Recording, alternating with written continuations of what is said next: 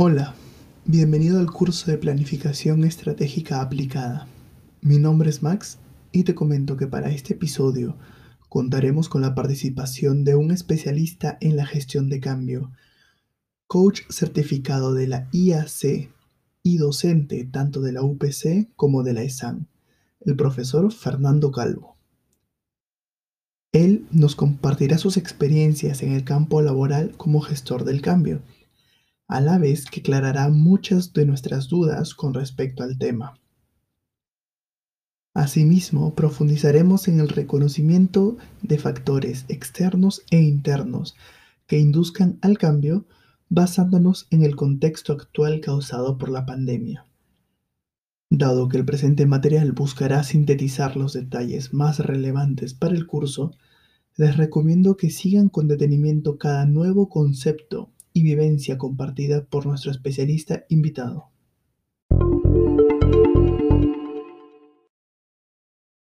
Buenas tardes, profesor Fernando.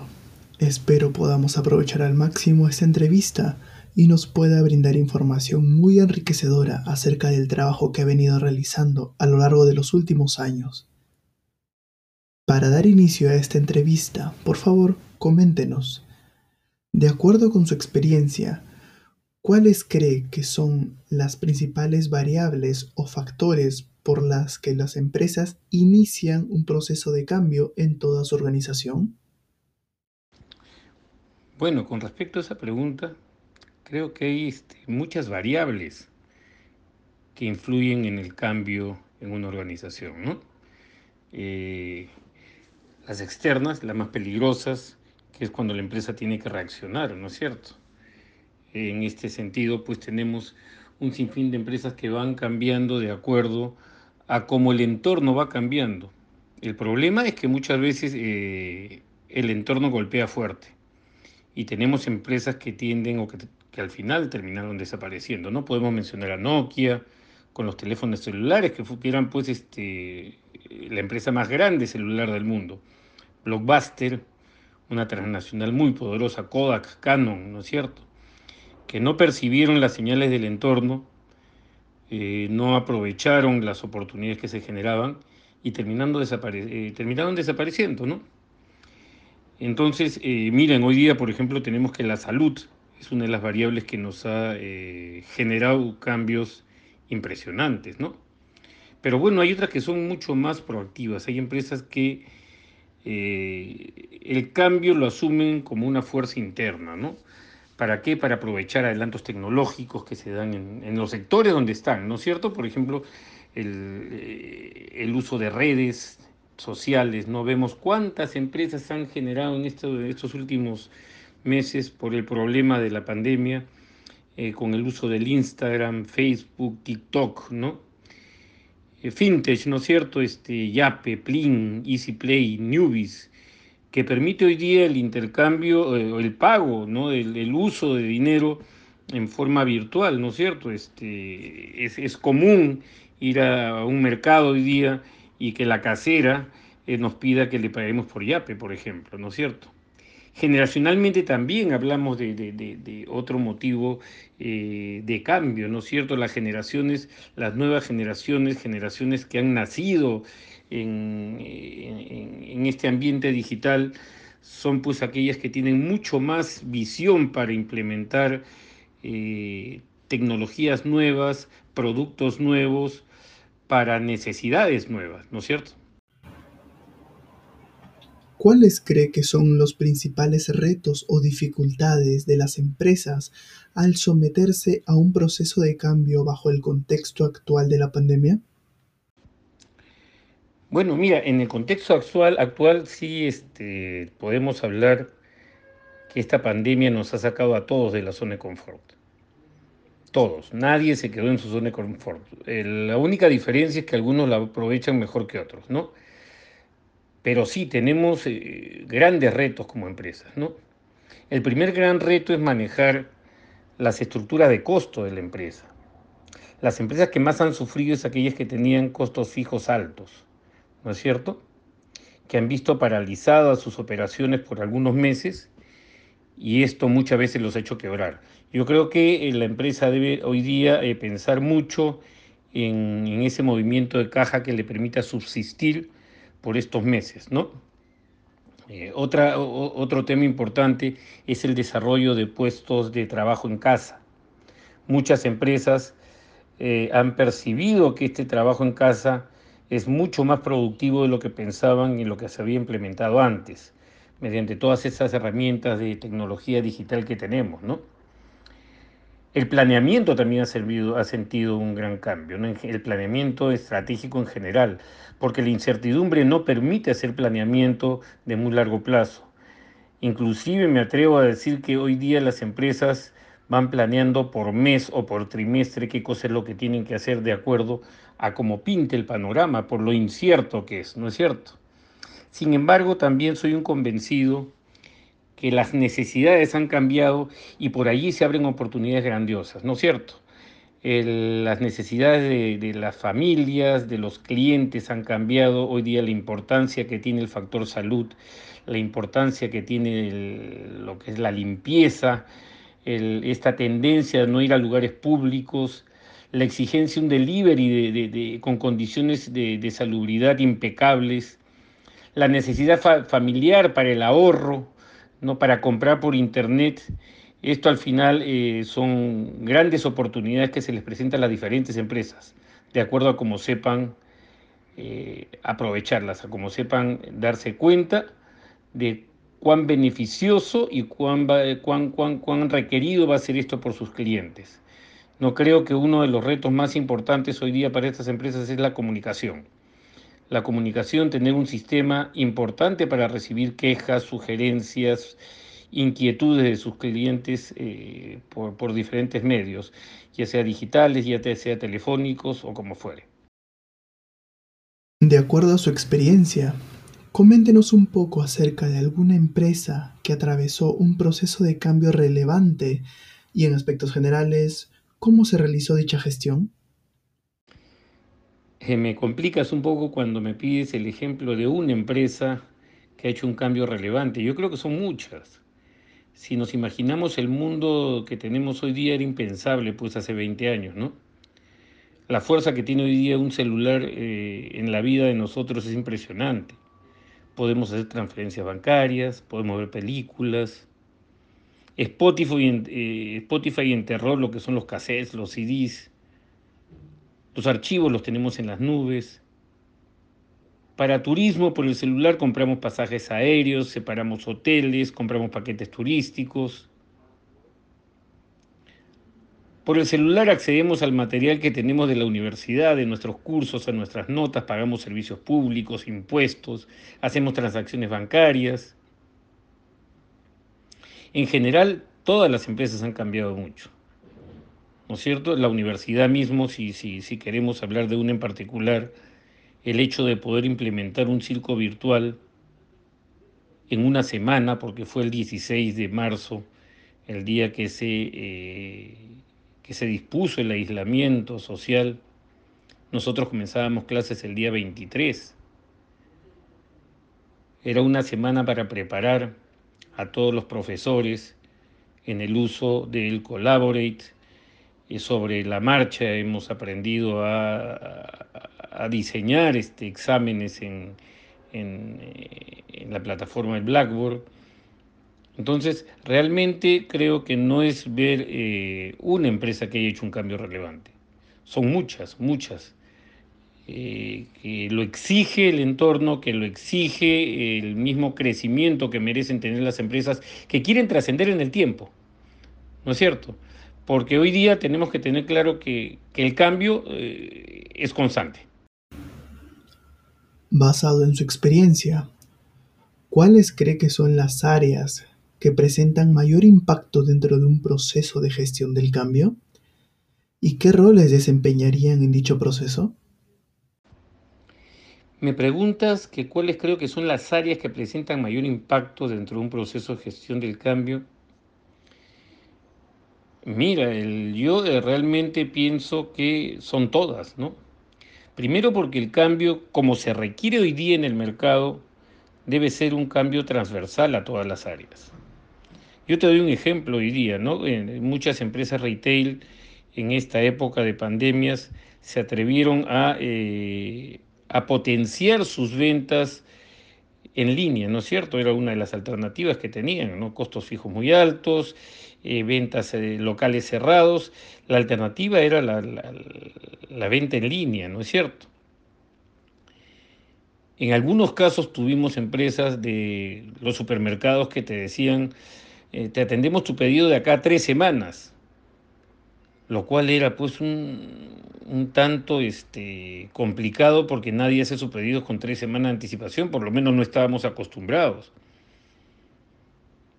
Y en muchas eh, tiendas de retail de, del mercado vimos temas cuando se compraba por internet, nunca llegaban los pedidos, llegaban otros pedidos, eh, llamaban para reclamar, nadie los atendía. Entonces, este cambio tiene que ser en forma transversal. Si yo quiero potenciar las ventas en línea, pues tengo que enlazar la información que tiene eh, mi página web con los almacenes de la empresa. Y no solamente con los almacenes, el almacén tiene que estar enlazado con los medios de distribución de los productos para que lleguen en el momento adecuado al cliente. Y si estamos haciendo venta en línea, es importantísimo tener una central, un centro de atención al cliente que realmente solucione sus problemas. Nada más desagradable para un cliente insatisfecho es llamar y que lo conteste una grabadora o que nunca se pueda comunicar, ¿no? Por eso es que digo siempre que la planificación en estos casos debe hacerse de una forma transversal, debe, debe, debe seguirse un procedimiento. No estamos inventando la pólvora. Tiene que ser proactivo, debe ser transversal a la empresa y debe exigir la participación de, todos los, de todas las personas en la empresa. ¿Cuáles suelen ser las etapas más remarcadas dentro de un proceso de gestión del cambio? Sobre las etapas marcadas para hacer el cambio, este, podríamos hablar de diferentes modelos, ¿no? Eh, sin embargo, eh, si lo queremos plantear en algunos procesos, en un proceso lógico, podemos decir que, que, creo que lo primero es identificar la necesidad del cambio. Sí, para eso necesitamos líderes visionarios, líderes que vean más allá del hoy, una vez que veo la necesidad del cambio, entender a dónde queremos llegar, buscar un objetivo, plantear qué cosa vamos a lograr con el cambio. Una vez que definimos qué cosa vamos a lograr con el, cambio, plantear las etapas como se va a implementar. Ojo que toda esta parte, sobre todo las etapas y la implementación, exige involucrar a todo el personal de la empresa. Eso para mantener la cultura. Es mucho más sencillo implementar el cambio cuando el personal de la empresa está comprometido y sabe que es necesario que cuando lo hacen solamente por cumplir órdenes. Y por último, un control de resultados. Cuando hacemos cambio es para mejorar. Y para saber si hemos mejorado tenemos que saber cómo estábamos y cómo estamos después del cambio. Y eso exige indicadores. ¿Cuáles son los elementos internos o externos que afectan el proceso de gestión del cambio?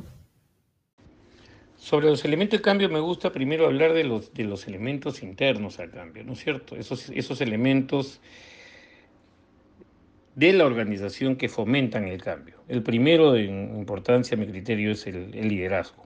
El líder que debe ser el primero en propiciar el cambio, en generar una cultura de cambio una cultura de cambio que se vea eh, reflejada en estrategias eh, disruptivas, que se vea reflejado en, el empleo de tecnología de punta, de diferentes medios para, llegar a nuestros clientes, para adecuarnos a sus necesidades, y que realmente eh, permita a la empresa estar adelante de la competencia en cuanto al servicio, al producto que ofrece. En cuanto a los medios externos, son aquellos que nos hacen reaccionar. ¿no? La competencia, por ejemplo, es uno de los factores que nos hace reaccionar, pero nos hace ser segundos. ¿No es cierto? Hay variables políticas también que afectan mucho al cambio, que exigen el cambio. El próximo año tenemos elecciones. No sabemos quién será el nuevo presidente, cómo estará formado el Congreso, cuáles son las, eh, las tendencias en cuanto a apoyo a sectores empresariales que tenga el siguiente gobierno. ¿no es cierto? Otro, otro factor externo son las, este, la estructura demográfica de la población, una, población de tercera edad que va creciendo, eh, que está jubilada, que tiene dinero y que quiere algún tipo de productos más, este, más acordes con su edad. Tenemos un grupo de eh, centennials que vienen ¿no? este, con costumbres, con necesidades absolutamente diferentes a las a la de las generaciones que estamos hoy día en los diferentes cargos en las empresas. Entonces, tenemos que estar muy atentos, tenemos que estar muy atentos a las variables externas y tenemos que tener mucha visión para adelantarnos y poder efectivamente hacer un cambio planeado que nos permita ¿no? este, estar adelante en el sector con una propuesta de mucho más valor que la competencia. ¿Conoce usted alguna teoría o autor que trabaje sobre la gestión del cambio? De ser así, ¿podría comentarnos un poco sobre él o ella? Si me hablas de un autor, creo que uno muy sencillo y que es este, muy vigente es Kurt Lewin, ¿no es cierto? Con esa teoría de descongelar, cambiar y volver a congelar, ¿no? Pero lo cierto es que sí hay algo importante que hay que tener en cuenta cuando hablamos del cambio y queremos un cambio exitoso, es el hecho de hacer de este proceso de cambio un proceso consciente. ¿no? Cuando me refiero a un, concepto, un proceso consciente, me refiero a, a, que en general los integrantes de la organización entiendan, tengan conciencia de la importancia de hacer el cambio, las consecuencias de no hacerlo y el beneficio que vamos a tener cuando se implemente. Pero para eso, como siempre digo, tenemos que comunicar mucho. Eh, la labor del líder es muy importante para transmitir, para dar confianza. ¿no? En la medida en que logremos eh, que nuestra gente entienda la necesidad del cambio, van a funcionar como catalizadores del proceso y ya con ello tenemos un buen trecho del camino recorrido. ¿Nos comentaría cuáles son los tipos de cambio o métodos de gestión del cambio que usted conoce? Sobre métodos de gestión de cambio, muchos he escrito, igual como hay muchos autores, ¿no? La planeación de acción, investigación acción, procesos transaccionales, pero soy un convencido que tenemos que adecuar estos procesos que, si bien es cierto, son genéricos, tenemos que adecuarlos a nuestra empresa, en forma particular, porque las empresas son diferentes unas a otras. Depende de su cultura, depende de sus habilidades, ¿cierto? Pero no debemos tener miedo al cambio, ¿no? Primero, entender estos modelos es importantísimo. Podemos generar híbridos, o mejorarlos, pero entendiendo cada uno de ellos. ¿no? Lo que sí no recomiendo es eh, querer implementar el cambio solo con conocimientos empíricos. estos modelos se han estudiado y se han planteado de una manera de ahorrarnos muchos errores en el proceso de aprendizaje del cambio. Debemos utilizarlos y crecer sobre, ellos. De acuerdo con su experiencia, ¿Cuáles serían las recomendaciones que le daría a los administradores para hacer una correcta gestión del cambio? Una recomendación que le hago a los administradores eh, para hacer una correcta gestión del cambio, primero es el meditar un poco con respecto a la posición de la empresa. Uno de los momentos en que la empresa es más frágil es cuando la empresa o su producto se encuentra a nivel de madurez. ¿Por qué? Porque no pueden seguir creciendo. A muchos les encanta, a muchas empresas les, encanta proteger ese producto que está en la etapa de madurez, porque genera importantes utilidades. Sin embargo, es cuanto más frágil es. No puedo seguir creciendo y genero grandes utilidades. Eso va a ser envidiado por muchos. Y muchas empresas querrán parte de esas utilidades en el mercado. Lo más probable es que sean ellas quienes mejoren el producto, generen más valor para así tener una mejor porción del mercado. En otras palabras, o la empresa innova y cambia este producto que está en etapa de madurez, o la competencia lo va a hacer. Yo creo que es uno de los momentos más críticos y más desafiantes para el gerente el entender que un producto estrella no puede crecer más y que entonces tenemos como empresa que buscar cómo innovar o sustituirlo. Y finalmente, ¿cuáles serían las recomendaciones que le daría a los alumnos estudiantes de este tema tan interesante? A los alumnos decirle que no le tengan miedo al cambio, que es normal, que estamos consternados por esta situación que nos ha tocado vivir, pero que si miramos un poco atrás, el país ha pasado por situaciones quizás más complicadas época de hiperinflación, terrorismo, terremotos, crisis financieras mundiales. Y esto que vivimos no es lo último ni lo peor que nos va a pasar seguramente. Hacerlo reflexionar que en épocas, en las épocas más difíciles, en, en la época del terrorismo, a finales de los 80, es que nacieron muchas de las empresas que tenemos hoy día, de las grandes empresas que tenemos en el país. Añaños nace precisamente por esta condición que se dio con el terrorismo. Supermercado Wong, de la mano de Efraín Wong y sus hermanos, nace en la época del terrorismo. Bembos, con el señor Camino, nace en la época del terrorismo. Liderman, del señor Calvo Pérez, nace en la época del terrorismo. Es un tema de actitud, preparación y mucha visión para identificar oportunidades en la penumbra para atreverse a tener sueños y atreverse a ir por ellos. Un gusto grande y muchas gracias por la entrevista. Muchas gracias por su tiempo, profesor. Estoy seguro de que los alumnos, así como nosotros, aprecian infinitamente su aporte a su proceso educativo. Y para nuestros oyentes, no olvidar revisar sus notas y confrontar los temas tratados en esta entrevista con los de la clase. Ahora hay que seguir cuestionándose qué clase de factores internos y externos son los más relevantes a tomar en cuenta a la hora de diseñar un proceso de gestión de cambio. Y si tienen algo por comentar en clase con respecto a estos temas, sería muy grato que lo puedan compartir con los demás. Finalmente, los motiva a continuar con muchas ganas sus respectivos procesos de aprendizaje. Éxitos.